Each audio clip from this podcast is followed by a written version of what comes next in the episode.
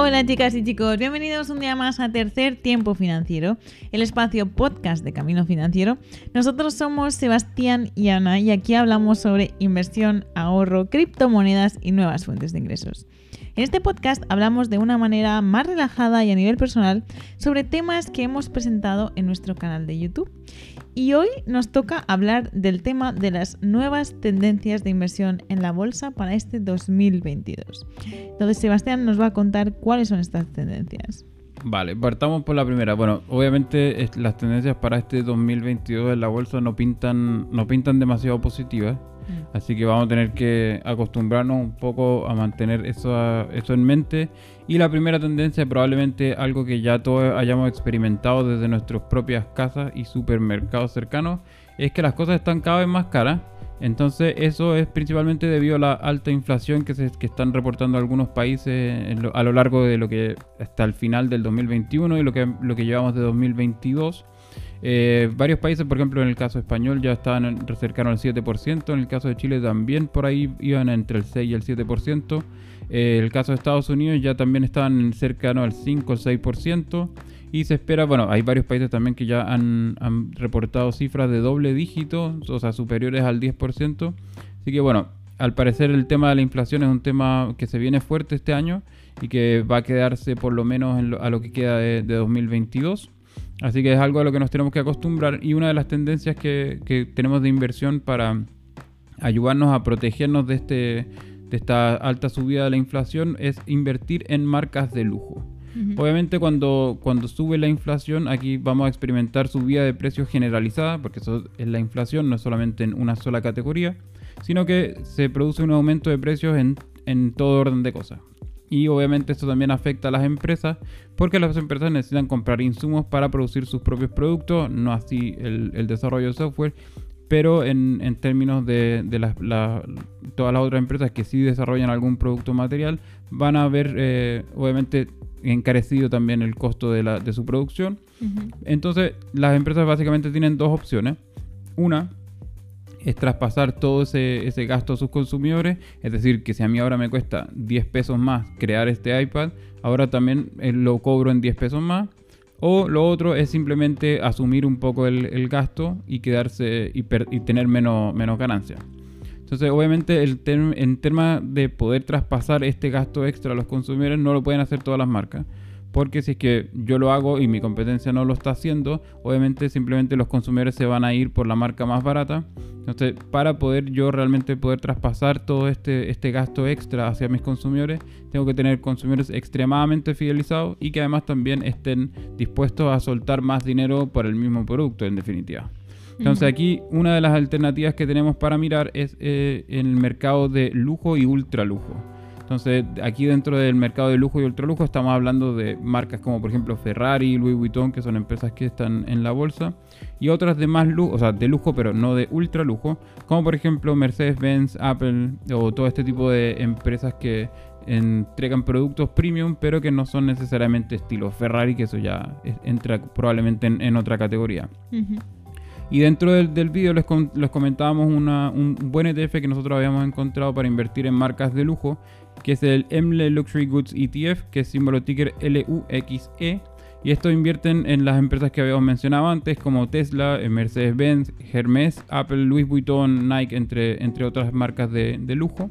Entonces, un poco la idea sería eh, refugiarnos en estos sectores que son, van a ser los que finalmente son capaces de traspasar estos costos extra a sus consumidores. Hmm. Sí, la gente al final también que tiene tanto poder adquisitivo no, no suele recortar en ese tipo de cosas porque les afecta menos la crisis. Por tanto, también a esas empresas les va... No la sufren tanto, ¿no? Yo creo que, si no recuerdo mal, a Louis Vuitton en la pandemia le fue bien. O sea, no, no sufrió como otras, otras empresas quizás. Entonces, eh, por eso, interesante. ¿Inviertes en alguna de ellas? Yo personalmente, o sea, más allá de, invertir en empresas de lujo, yo lo que tengo ahora en este momento son eh, productos de primera necesidad, que eso también es otra de las buenas alternativas para refugiarnos en periodos de alta inflación, porque finalmente son productos que sí o sí la gente tiene que consumir. O sea, ya sea desde el papel que de baño a la pasta de dientes, todo ese tipo de productos que son de primera necesidad, son productos que todos tienen que consumir sí o sí. Y ahí sí que tengo un, par de fichas puestas en ese, en ese sector. Y ese también yo creo que es otro de los sectores interesantes para defendernos de la alta inflación. Yo tengo en el que vas a mencionar ahora seguramente.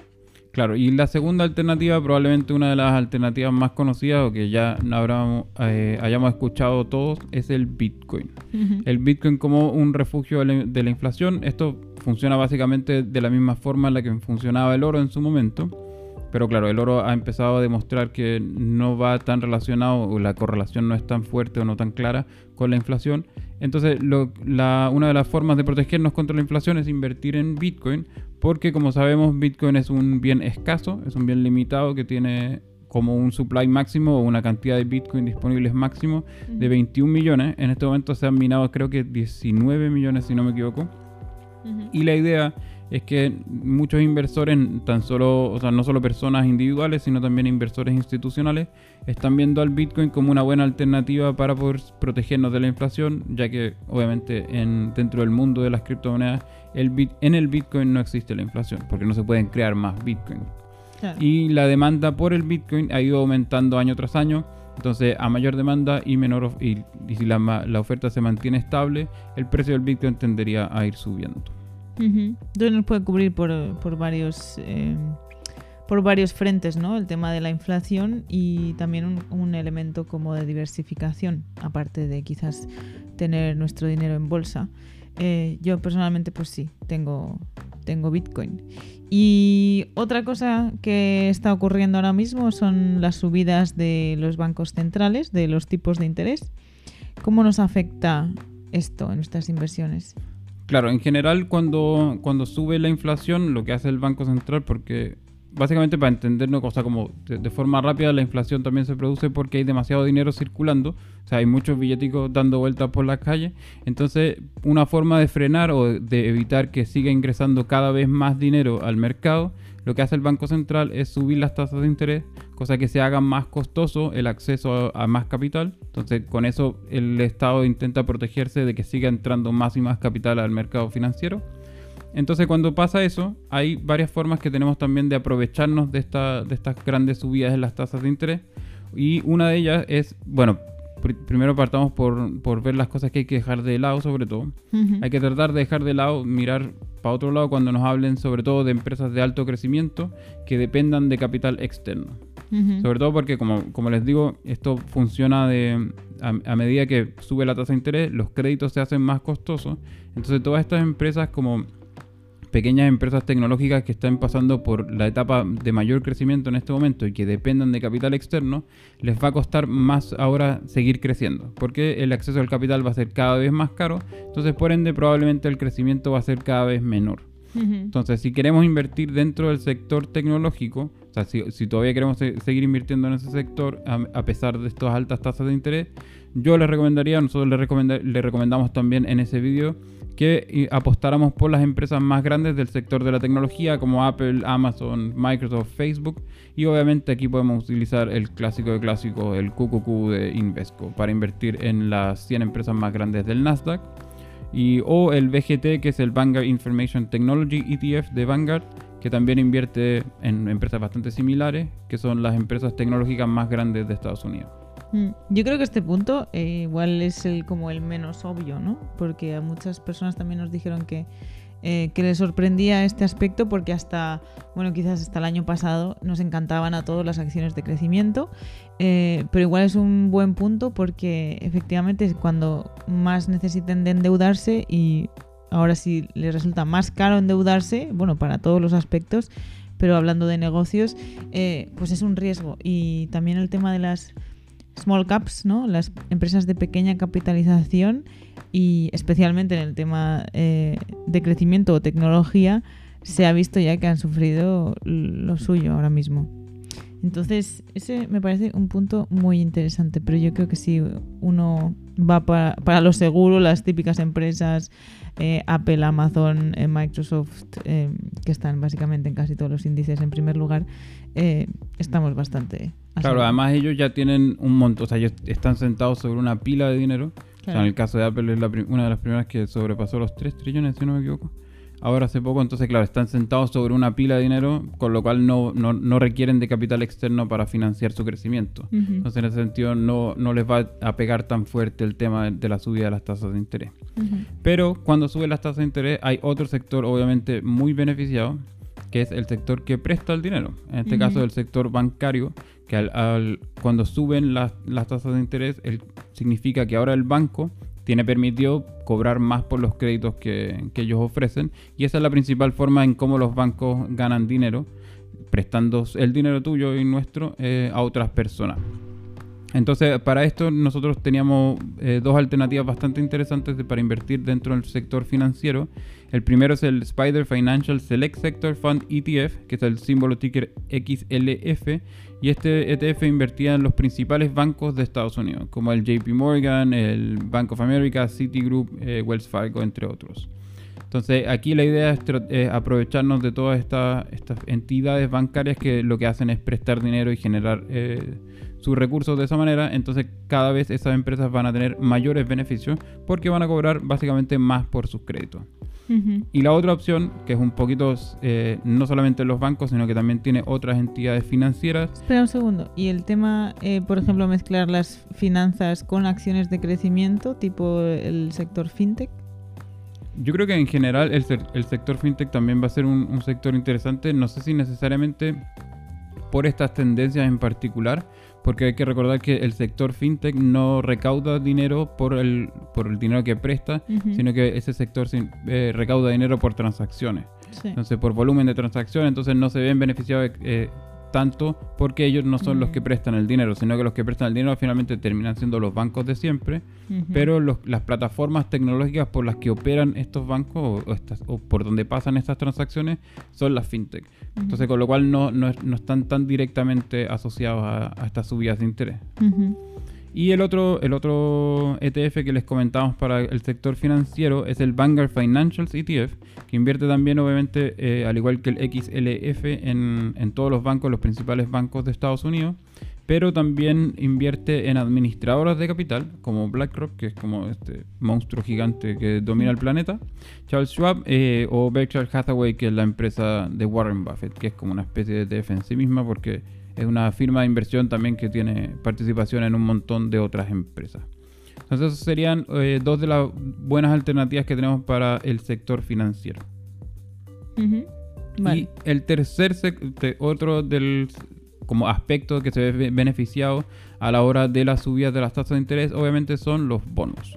Obviamente los bonos siempre son una opción bastante más conservadora en ese sentido, porque son- como ya sabemos los bonos son de renta fija, entonces nosotros ya sabemos cuánto cuál va a ser el resultado que vamos a tener sobre nuestra inversión, a menos que vendamos los bonos anticipadamente, pero si no eh, tenemos un rendimiento asegurado dependiendo de la tasa de interés que esté disponible en ese momento a la hora en la que nosotros compremos el bono. Entonces, una de las cosas a tener en consideración si nos queremos beneficiar de las tasas de interés invirtiendo en bonos es que solo tenemos que hacer eh, esta inversión en bonos de corta duración.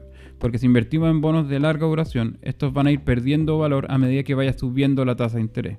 Entonces la idea, es, la idea aquí es que los bonos se vayan vendiendo y nosotros vaya, o sea, y el fondo, porque esto lo vamos a hacer a través de un ETF, no lo vamos a hacer de forma manual, el ETF vaya recomprando más y más bonos constantemente, cosa que cada vez esos bonos, los nuevos bonos que vaya comprando, tengan una mayor tasa de interés asignada, entonces sean mejores bonos que los bonos anteriores.